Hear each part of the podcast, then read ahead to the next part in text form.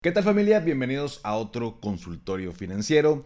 Sabadito, fin de semana, espero que estén muy a gusto en su trabajo, en su oficina, en su casa, en el gimnasio, eh, en donde quiera que estén, pero que cuenten con un rico cafecito para iniciar este sábado, donde mm, tenemos varias preguntas, eh, por supuesto nuevas, muy interesantes. Les agradezco a todos los que me envían sus preguntas.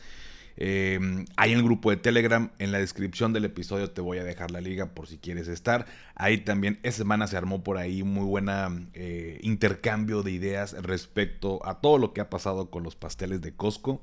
Entonces me gusta mucho platicar también eh, con gente que intercambia ideas y, da sus puntos de vista. No solamente es esto de tirar mierda, ¿no? De, decir esto y lo otro a hablar por hablar, sino que en el grupo de Finanza y Café me da este, bastante gusto que hay un intercambio de ideas respetuoso, muy interesante.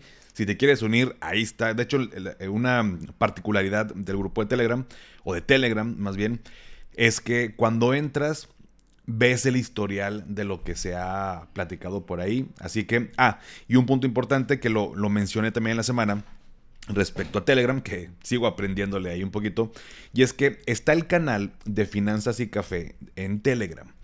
Eh, en el mismo canal, cuando yo pongo un mensaje, un audio, un video, una foto, ahí cada uno puede comentar. Sin embargo, dentro del canal también hay un chat del mismo canal que es de Finanzas y Café. Lo que tienen que hacer es en el canal de Telegram, le dan clic arribita en el título, lo va a mandar como la descripción del grupo y demás, y hay una parte que dice conversación o conversar, algo así. Le pican y te va a decir si te quieres unir al chat del, canal. Entonces ahí hay más como libertad de platicar y contestarle al otro eh, y demás. Entonces por ahí me pueden eh, enviar sus dudas, pero también echar la platicada, intercambiar ideas pues, de los temas que van saliendo durante la semana. Pero bueno, habiendo dicho esto, Vamos a dar inicio con las preguntas del día de hoy sábado. Primero que nada, el buen Tony me dice, eh, hablando de Afore, me llegó este correo y bueno, puso unas imágenes ahí en el grupo de su Afore donde le, mencionaba cómo poder hacer aportaciones. Y me dice, yo pensé que solo había una forma de invertir en el Afore. Eh, para ver si nos puedes dar una plática de cuál es la más recomendable entre los que me aparecen en la lista. Y fíjate, mi estimado Tony, que esta, esta pregunta ya me la habían hecho y ya había salido el tema y le había como dado vueltas. No lo había aterrizado y espera el próximo episodio de los lunes porque creo que se merece un, un episodio como tal porque sí está muy interesante. Eh, las diferentes formas en que yo puedo aportar a mi Afore, que si son complementarias, que si son voluntarias, que si son de corto plazo, que si son de largo plazo, que unas son deducibles, otras no, unas las puedo sacar inmediatamente, otras no. Entonces, hay diferentes puntitos, varios detalles que creo que vale mucho la pena que lo platiquemos de manera extensa en, un episodio de los lunes. Así que, próximo lunes, mi estimado Tony, va a salir este episodio y para todos los que tengan duda, también ahí lo voy a platicar. Eh, está muy interesante el tema y te agradezco, Tony, por la pregunta. Por eso no te la voy a responder ahorita porque le voy a dedicar un, un episodio. La siguiente pregunta me dice Karen, Karen Villanueva me dice, tengo dos dudas. Eh, que ojalá que puedas resolverme. La primera es sobre los seguros de vida. Pasa algo si llevas años pagándolo y dejas de pagarlo un año y el siguiente año regresas a pagarlo. ¿Te afecta en algo en cuanto a montos asegurados? En la oficina lo tengo, pero no hay mucha información al respecto. Bueno, esa es la primera pregunta. Karen, mira, eh, asumo, no, no, sé si es un seguro como prestación que tienes ahí en la, en la oficina. De pronto no sé si inclusive te dejen como decidir, oye, este año sí lo quiero, este no, pero si sí, pues digamos que los seguros de vida, hablando de, lo tengo como prestación, normalmente pueden ser como estos temporales a un año donde, oye, pues este año no lo pago y, y, pues ya, digo, si llegara a fallecer, pues no se va a pagar una suma asegurada y el siguiente año regreso a pagarlo, ah, bueno, pues ahora estoy asegurada. Em, si es un seguro individual, si dejaste de pagarlo un año, seguramente se canceló. Y, y voy a abrir dos vertientes, porque hay estos seguros tradicionales donde nada más te, te, dejan 30 días posteriores al vencimiento del recibo, donde si no lo pagas dentro de los 30 días, pues se cancela. Y hay otro tipo de seguros que tienen que ver más con temas de ahorro, que si lo dejas de pagar y hay suficiente dinero en el fondo, pudiera ser que siga vivo ese seguro eh, porque se estuvo tomando el fondo para pagar. Entonces, va a variar mi respuesta, sin embargo, eh, perdóname, va a variar la situación, por eso la respuesta que te, que te doy. Entonces, eh, tal cual, cuando yo dejo de pagar un seguro, pues se cancela los, los seguros tradicionales. Entonces, yo te recomiendo ahí, bueno, si quieres detallarme un poquito más la, tu pregunta en el grupo, pero si es por parte de, la empresa, bueno, pues simplemente preguntar al final, no te está... O sea, la, la, antigüedad en un seguro de vida que me dan como prestación y es un temporal a un año es indiferente, o sea, no, no hay algo eh, relevante en ese asunto, a menos eh, de que si ya te hayas eh, enfermado de algún padecimiento, pudieran ponerte una restricción si quieres volver a contratar esa, esa póliza, porque, porque ya tienes un padecimiento. Em, y si es individual, pues seguramente a lo mejor está cancelado, se pueden rehabilitar, se pueden como otra vez reactivar pagando lo que debes, más ahí por alguna eh, penalización eh, que pudieran eh, cobrarte, pero bueno. si me puedes extender un poquito más tu, pregunta en el grupo, te lo agradezco, pero a grandes rasgos eso es lo que pudiera, lo que pudiera pasar.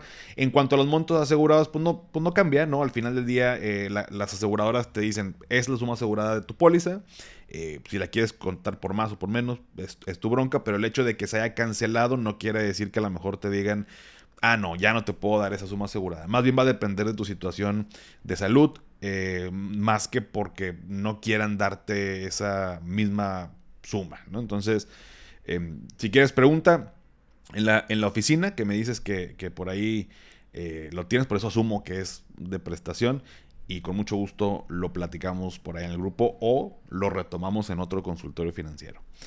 Y la segunda pregunta de Karen dice, en mi tarjeta de crédito tengo dos tarjetas adicionales para mis papás.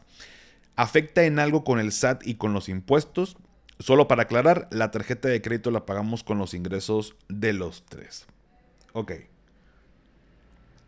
Es importante recalcar, Karen, y para todos, que cuando yo le extiendo una tarjeta adicional a la mía, la responsabilidad es del titular. Es decir, en este caso es tuya.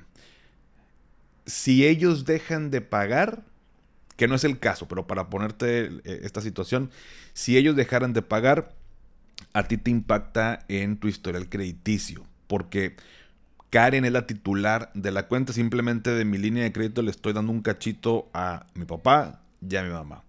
Y por otro lado, ellos no generan un historial crediticio porque no es de ellos esa línea de crédito, es tuya. O sea, simplemente le estás como prestando esa línea de crédito para que la, para que la gasten. Ahora, habiendo dicho esto, eh, si ellos, oye, pues bueno, tú no pagas eh, el consumo de ellos, ellos pagan su propio consumo de la tarjeta que tú les diste.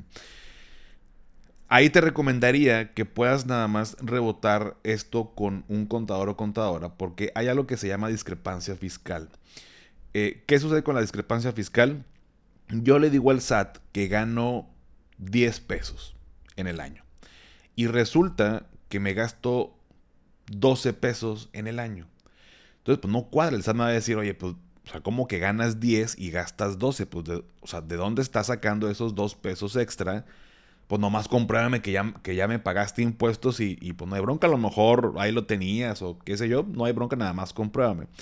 Entonces la discrepancia fiscal sucede cuando pasa esto, ¿no? Cuando pues no hace clic o no es congruente el hecho de lo que gano contra lo que estoy gastando. Por eso luego este el tema también de pagar tu tarjeta de crédito con, en efectivo, que es un broncón con el que te puedes meter luego en el, eh, con el SAT, con el tema de impuestos. Entonces, yo, yo, creo que simplemente nada más cuidar eso, Karen. Eh, sin embargo, yo lo que haría es preguntarle a un contador o una contadora, eh, tal cual con números, pesos y centavos de, a ver, tengo esa tarjeta, tal es la línea de crédito y demás. Ahora, em, y la otra, bueno, si, si me dices que son con los ingresos de los tres, pues igual valdría la pena que a lo mejor, digo, no sé la razón por la cual tengan la adicional y no tengan la propia, pero pues a lo mejor ellos pudieran, si, están generando un ingreso, pues que saquen su propia tarjeta de crédito, pues para una, que les ayude también con tema de historial. Eh, y dos, bueno, pues ya, eh, pues al final ellos tienen un ingreso, la están pagando, bueno, pues ya ya no te, te metes en un tema que a lo mejor ni siquiera estás en un problema, ¿no? Por supuesto, no te quiero asustar ni nada por el estilo, pero pues sería lo más sano financieramente. Entonces, eh, nada más rebótalo, pero ojo nada más con caer en esta parte de discrepancia fiscal de estar gastando más de lo que, de lo que estamos ganando y que luego nos metemos en un tema.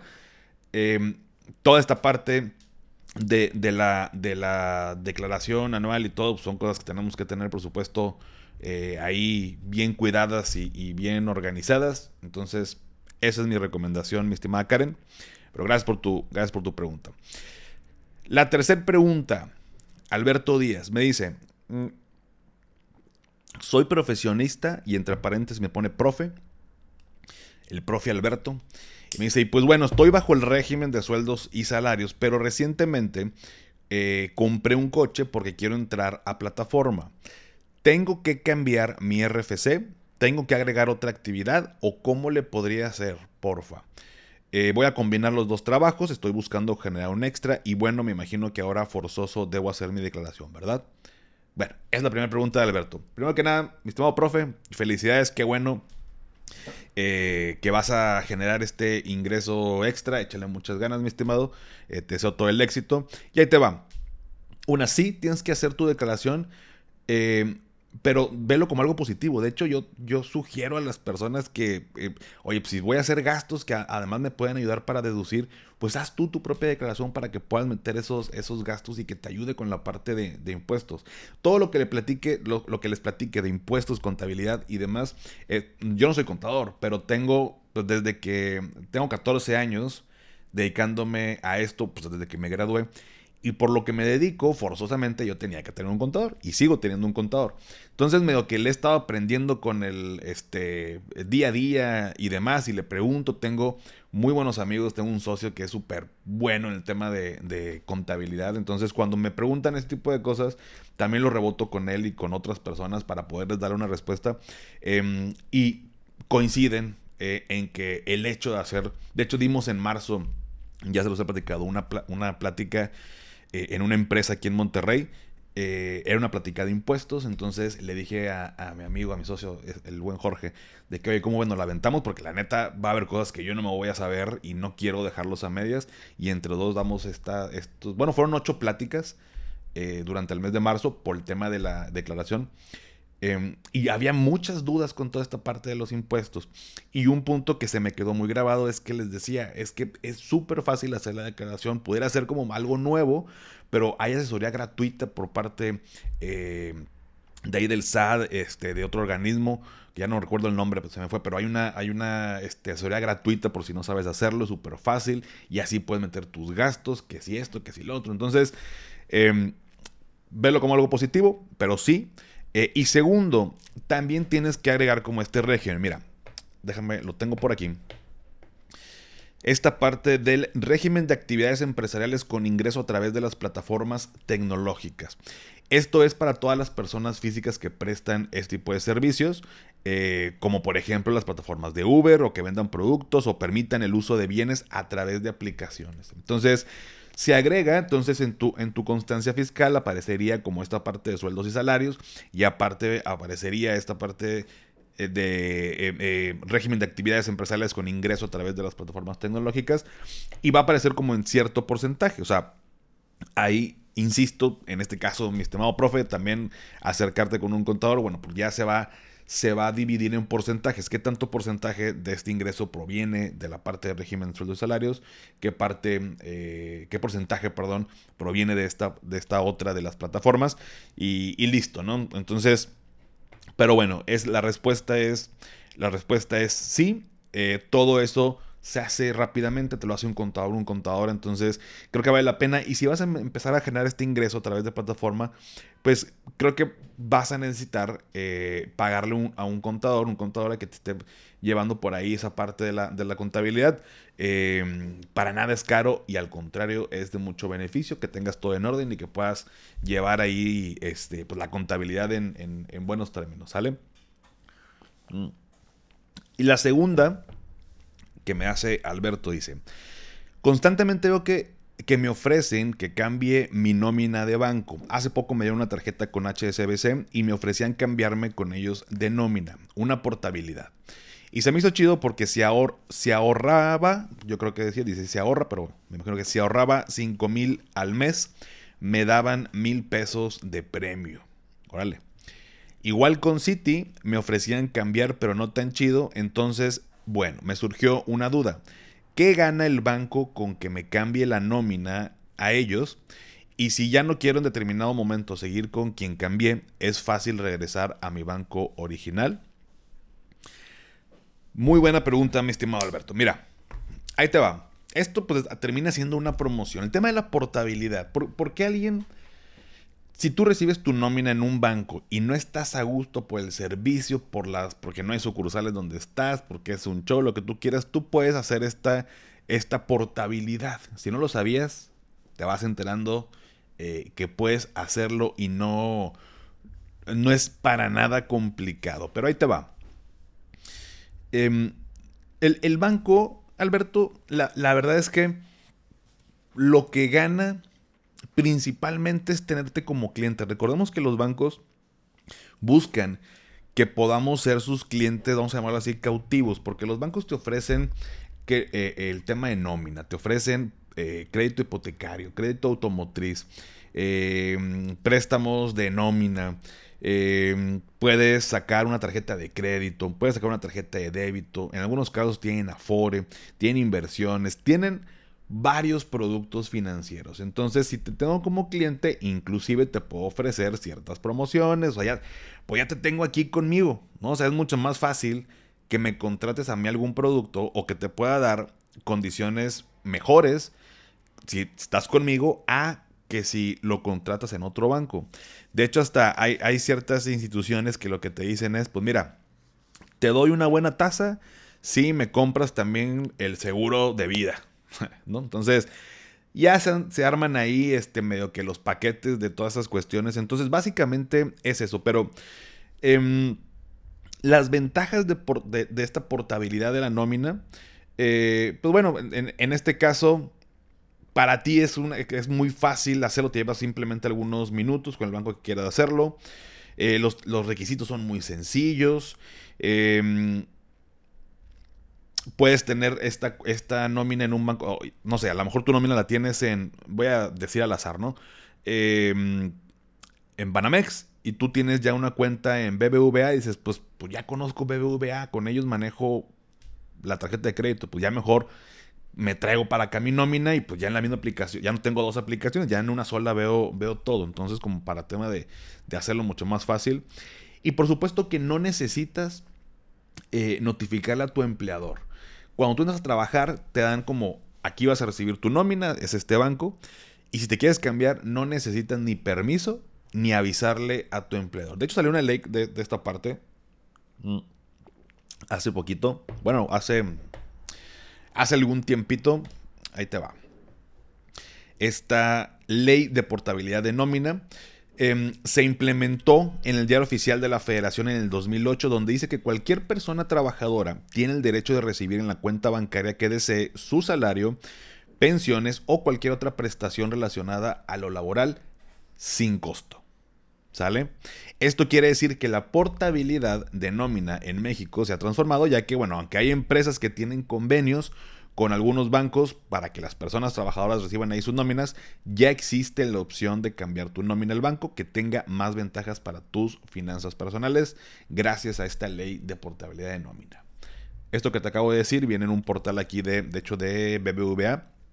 Pero básicamente a eso nos referimos con la ley de portabilidad de nómina, así que te puedes cambiar sin ningún problema. Y si lo estás pensando, mi estimado Alberto, también te investigué por aquí para todos los demás un dato bien interesante que esto viene en el, eh, lo saqué del economista donde dice qué banco tiene tu nómina estos son los mejores evaluados por la Conducef. Ahí les va. Primero se hizo se hicieron dos evaluaciones donde donde revisaron mejor les voy a decir aquí de lo que de lo que viene para no no estar aquí este medio que inventando Se hicieron dos evaluaciones a 15 bancos. En la primera evaluación analizaron los documentos contractuales e información que utilizan con los usuarios, por lo que se solicitan expedientes de clientes que contienen documentos como contrato de adhesión, su carátula y el estado de cuenta. También revisan la página de internet, la publicidad impresa, eh, para verificar que cumpla con toda esta parte. Eh, entonces, hicieron esta primera evaluación de esto que te acabo de mencionar. Y ahí te van las calificaciones. Ahí les va, ahí les va. Banco Afirme sacó 5.1. Banco Azteca 6.2, Banco del Bajío 7.8, Banco Inbursa 4.6, Santander 7.1, Banca OOL 7.2, BBVA sacó 10, HSBC 5.6, Banca Mifel 3.7, Scotiabank 9.2. Eh, Banco Nacional de México 8.3, Banco Regional 6.6, Banco Mercantil del Norte 4.5, Multiva 5.1, Banco Autofin 3.2 y el promedio fue de 6.3. En resumen, con todo este numererío, si el promedio de calificación fue 6.3, quienes superaron ese promedio fue, fueron, perdón, Banco El Bajío con 7.8, también Santander con 7.1, Banca OOL con 7.2, BBVA con 10, Scotiabank con 9.2, Banco Nacional de México con 8.3 y Banco Regional con 6.6. Los demás, reprobados. Pero luego se viene lo interesante, se hace una segunda evaluación. Haz de cuenta que les dicen, a ver, te caí sorpresa, o sea, caí, a ver, muéstrame todo, te agarré en curva. Mm. Ahora, eh, pero te voy a dar chance.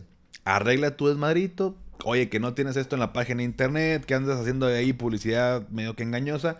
Arréglalo, nos vemos más adelante y vamos a volver a evaluar eh, tu situación. Órale. Entonces se viene una segunda revisión.